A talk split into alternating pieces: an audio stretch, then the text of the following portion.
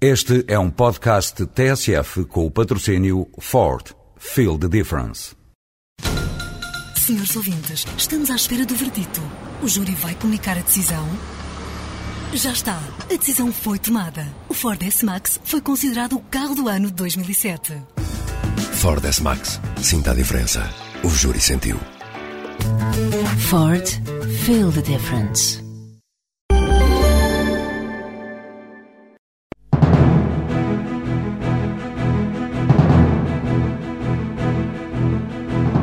Acabaram-se as desculpas de mau pagador. A Intrum Justitia acaba de lançar um novo site para ajudar os empresários portugueses envolvidos em conflitos comerciais noutros países europeus. O grupo gestor de cobranças dá dicas para lidar, por exemplo, com a falta de pagamento.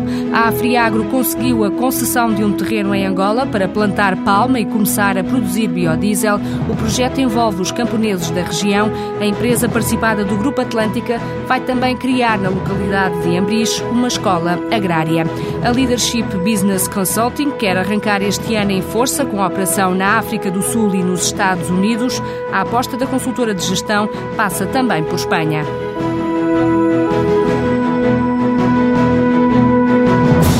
Nasceu e estudou na África do Sul e por isso o presidente da Leadership Business Consulting, Carlos Oliveira, diz que a aposta no país vai para além dos motivos empresariais. A consultora de gestão já tem um parceiro no mercado e quer agora avançar com o escritório próprio. As prioridades de investimento para este ano passam também por reforçar a equipa de consultores em Espanha, um mercado onde tem ganho projetos importantes. Ganhar em Espanha dá uma indicação da nossa qualidade. É um mercado muito sofisticado, com muitas empresas, onde já há relacionamentos estabelecidos e, portanto, por algum motivo será que as empresas contratam uma empresa chamada Leadership Business Consulting com sede em Lisboa. Foi um motivo de grande orgulho esta conquista, é que não parece fácil vencer um concurso público em Espanha. Não é, um dos outros concursos que também ganhamos foi uh, o município de Boadilha, que tem a ver com a estratégia de promoção de Boadilha baseada no talento, em termos do seu desenvolvimento económico. Penso que nós em Espanha podemos crescer muito mais. O que está a ser difícil é somos uma empresa pequena, portanto todo o nosso processo de internacionalização é autofinanciado. Portanto, temos limitações de investimento e também de estruturas de coordenação. Isso é o que nos tem tornado a entrada em Espanha mais difícil. Em termos de mercado em si, consideramos que é um mercado mais aberto do que estávamos à espera, só que, naturalmente, é um mercado exigente. Os planos para a Espanha para este ano incluem expansão eh, a nível orgânico? Nós temos um pequeno escritório em Madrid, onde temos neste momento três pessoas. Esperamos ter seis a sete pessoas eh, em breve mas o trabalho será feito com o escritório de Lisboa. A África também tem sido um dos mercados grandes da leadership, principalmente em Angola, onde deram passos importantes no ano passado. Para este ano, pensam também continuar a apostar neste mercado? Sim, eh, Cabo Verde, Angola e agora a África do Sul também são mercados muito interessantes para nós porque somos muito competitivos em termos de oferta, qualidade de preço Angola, estamos a crescer rapidamente. Tivemos mais sucesso do que estávamos à espera. Isso tem a ver também com a força do mercado. Eles têm um, um desafio de modernização muito exigente. Os angolanos, creio que estão de alguma forma a surpreender tudo e todos pela sua qualidade, pelo seu nível de desempenho. Em poucos anos, em 4, 5 anos depois da paz, estão a mostrar uma capacidade de execução elevadíssima, uma grande procura de qualidade e, portanto, são um bom mercado para as empresas portuguesas. Nós, por exemplo, em Angola, trabalhamos com a Sonangol, com a Angola Telecom, temos escritórios eh, com um parceiro local, temos um apartamento, porque as equipas ainda vêm muito de Lisboa.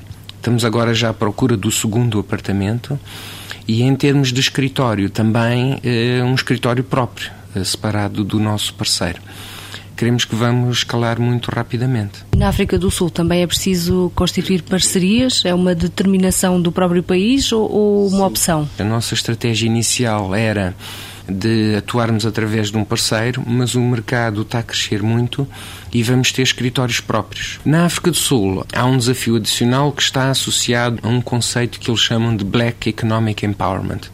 Em que as empresas, para hum, concorrerem a certos concursos públicos, se tiverem uma certa percentagem dos seus acionistas, da sua estrutura de gestão e dos seus técnicos com raça não branca, têm uma valorização automática, isso em termos da lei. Claramente que esta lei tem aspectos positivos e tem aspectos perversos também, em termos da qualidade das propostas. Nós estamos neste momento a negociar uma parceria com uma empresa de BI e está a correr bem é que as nossas perspectivas na África do Sul são muito boas. Nos Estados Unidos ainda não sabemos como vamos fazer a entrada no mercado, porque é um mercado onde nós vamos mais buscar do que vender serviços, embora seja nosso objetivo fazer um a dois projetos nos Estados Unidos este ano, assim como é na própria África do Sul. Nós, nos Estados Unidos, estamos a ter uma elevada receptividade de grandes empresas que podiam olhar para empresas pequeninas como a nossa de uma forma hum, menos prioritária, mas eles têm um, uma cultura bastante aberta, muito profissional de relacionamento e neste momento a nossa estratégia nos Estados Unidos passa por eh, definir eh, parcerias muito concretas que nos permitirão trazer maior inovação uma oferta mais capaz aos nossos clientes. Para uma empresa que investe em tantos países, quais são as dificuldades maiores que têm sentido uh, na entrada nestes novos mercados? Estes são mercados bastante abertos, os investimentos também são pequenos e somos uma empresa de serviços e, portanto, é mais investimento em pessoas. O que é mais difícil é escolher as boas pessoas. Vemos que Angola acolhe de braços abertos investimentos, Cabo Verde também. A própria Espanha é um mercado que procura qualidade. A África do Sul necessita bastante de investimento externo e os Estados Unidos, por natureza, é um mercado aberto. Em termos de internacionalização, não vemos que a dificuldade esteja nos mercados. Às vezes as limitações são mais na própria cultura da empresa na aversão ao risco. Até 2011, a consultora de gestão, a Leadership Business Consulting, tem como objetivo consolidar os mercados internacionais em que já está presente e naqueles em que ainda vai entrar.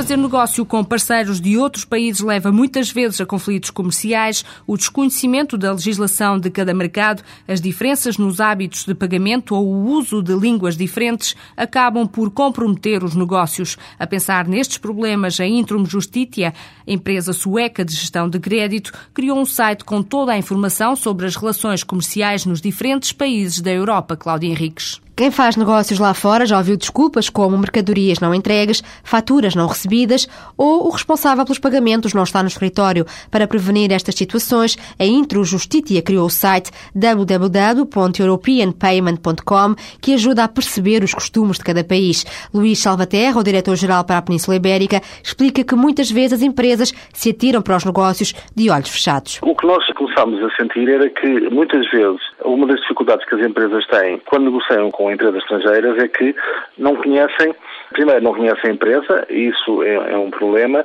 mas depois não conhecem, digamos, tudo o que está envolvente eh, em relação à empresa. Basicamente, os hábitos de pagamento nesse país, qual é a legislação nesse país, como é que as empresas se comportam, têm hábitos iguais do próprio país ou têm hábitos diferentes, e como a legislação é diferente nos diversos países da Europa. Como os hábitos de pagamento e os comportamentos das empresas são diferentes, sentimos a necessidade de estabelecer algumas, eh, dar alguma informação que os nossos clientes podem consultar online e ter, de essa informação sobre as práticas comerciais em cada país. Os grandes problemas estão sobretudo no diálogo entre o Norte e o Sul da Europa. As diferenças entre estes países sentem-se em todas as áreas. Os negócios não são exceção. Porque eh, as regras em termos de condições de pagamento, em termos de funcionamento dos tribunais, em termos de costumes e hábitos de pagamento são completamente diferentes. Eh, por exemplo, eh, em Portugal, se calhar nem todas as empresas aplicam juros de mora. Seguramente que nos países do centro e norte da Europa todas aplicam. Em Portugal não se pode fazer uma coisa que é imputar os custos da cobrança aos devedores. Em, em países do centro e do norte da Europa pode. Pode e está, na legislação está fixado quanto. Ou seja, se eu tiver que cobrar uma empresa uma fatura na Suécia e tiver que pagar um custo a uma empresa de cobranças, por exemplo, esse custo é importado ao devedor, em que a legislação específica se é 10%, se é 5%, se é 8%, de acordo com cada país. Mas as grandes diferenças têm a ver, se quiser, em termos de sul da Europa, as coisas estão muito mais harmonizadas. Portugal, Espanha, Itália, tem uma, uma legislação e umas práticas muito mais comuns que são completamente distintas dos países nórdicos, isso é verdade. No site há informação sobre riscos de crédito, hábitos de pagamento e até um dicionário com mais de 20 línguas com todos os termos técnicos na gestão do crédito. Luís Salvaterra sublinha que estas ferramentas são essenciais e alerta para os muitos casos de burlas que têm vindo a surgir, tudo por falta de conhecimento. Às vezes nem em própria empresa não existe, portanto é uma fraude e em mercadoria já seguiu ou está para seguir e nem houve informações sobre empresas, não houve informações como é que eles vão pagar, uh, sobretudo os novos mercados emergentes. Isso está a acontecer muito, não é? Países do leste e também países do, do Oriente, as pessoas às vezes estão a vender e depois nem, nem, se preocupam a quem e como, não é? E o que é fundamental, porque vender é fácil, depois cobrar é que é mais difícil. A incerteza nos pagamentos é um dos maiores obstáculos ao comércio internacional. É também um dos principais motivos para a insolvência das empresas. O novo site www.europeanpayment.com fornece as ferramentas essenciais para conhecer os hábitos de pagamentos dos países europeus. A Escola Prática Agrícola no Ambris vai arrancar no próximo ano. O objetivo é formar técnicos locais que vão ser absorvidos pela Afriagro. A empresa luso-angolana está a desenvolver um projeto de produção de combustível a partir de óleo de palma. Conseguiu a concessão de um terreno durante 50 anos, numa região dominada pelo mato e que agora vai ser transformada num palmar. Luís de Almeida, engenheiro agrónomo responsável pelo projeto, revela que o local é um dos pontos essenciais para garantir o sucesso do projeto vamos ter eh, cerca de 1.200 hectares eh, na margem esquerda do Rio Lojo e cerca de 4 mil na, na margem direita do, do, Rio Lojo, na província do Zaire.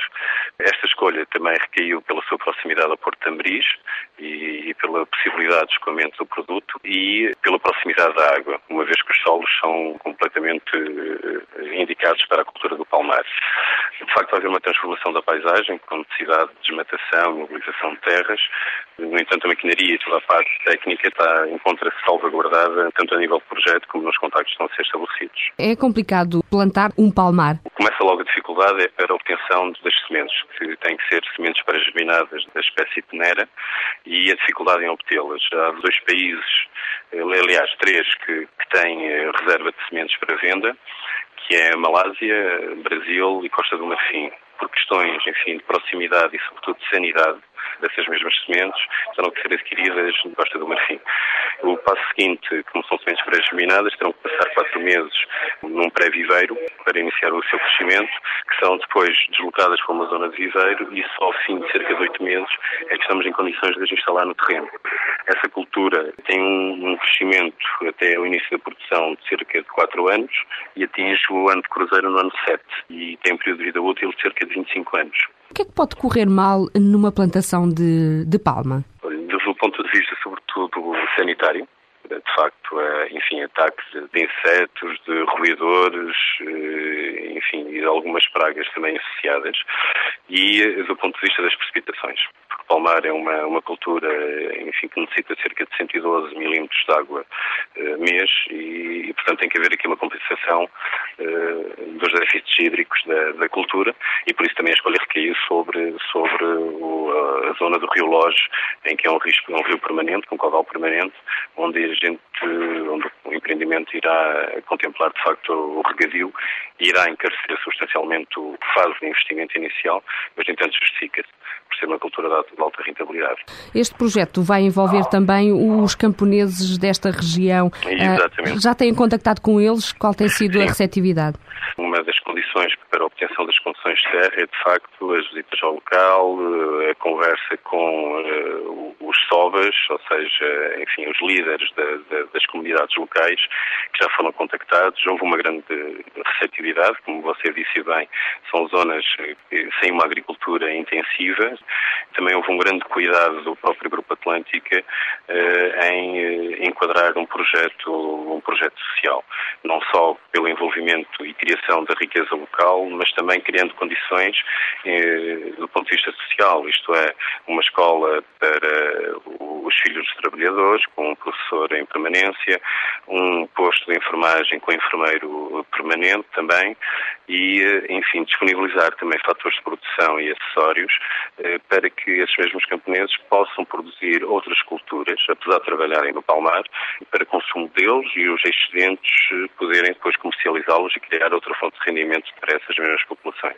E o projeto vai ainda mais além também com a criação desta escola agrária do Ambris. Como é que isto foi pensado? Foi uma ideia até do próprio presidente do grupo, do grupo Atlântico que, enfim, achou que era a altura ideal de efetivamente lançar uma escola de ensino agrícola vocacionada para a cultura do palmar, integrando também as próprias estruturas do, do governo e, portanto, formar quadros técnicos de qualidade para que possa dar resposta, enfim, às solicitações do país do ponto de vista agrícola, formando técnicos especializados no palmar, mas com outras áreas. Eu aproveito também para, para acrescentar que, associado a este empreendimento do palmar, vamos iniciar o nosso investimento, é, até antes do palmar, com cerca de 1.200 hectares de mandioca. E a ideia da escolha da mandioca é por ser uma cultura completamente adaptada, em que os camponeses têm os conhecimentos já de gerações sobre essa cultura, onde nós iremos dar, enfim, o aporte a nível técnico e de maquinaria para a produção de fuga de mandioca nos primeiros quatro anos de empreendimento, que será escoada 100% no, no mercado angolano,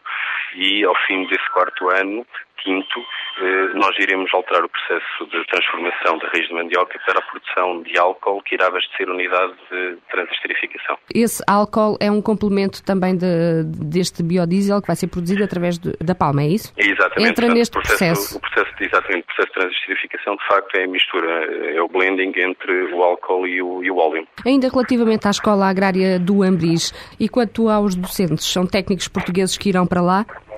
Eh, serão técnicos angolanos, porque o já, e bons, e serão técnicos expatriados, não só, eh, enfim, portugueses, mas também de outras nacionalidades. A produção de biodiesel destina-se à Sonangol, a Sociedade de Combustíveis de Angola. O investimento da Afriagro, participada do Grupo Atlântica, está avaliado em 35 milhões de euros. A empresa espera conseguir agora apoios da União Europeia.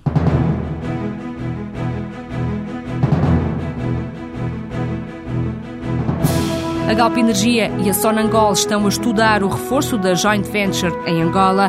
O empresário Américo Amorim, presidente do grupo, que é parceiro da Galp, revela que os presidentes das duas petrolíferas vão encontrar-se em breve para concretizar esse esforço que vai permitir abrir mais postos de abastecimento de combustível e aumentar assim a taxa de cobertura no país.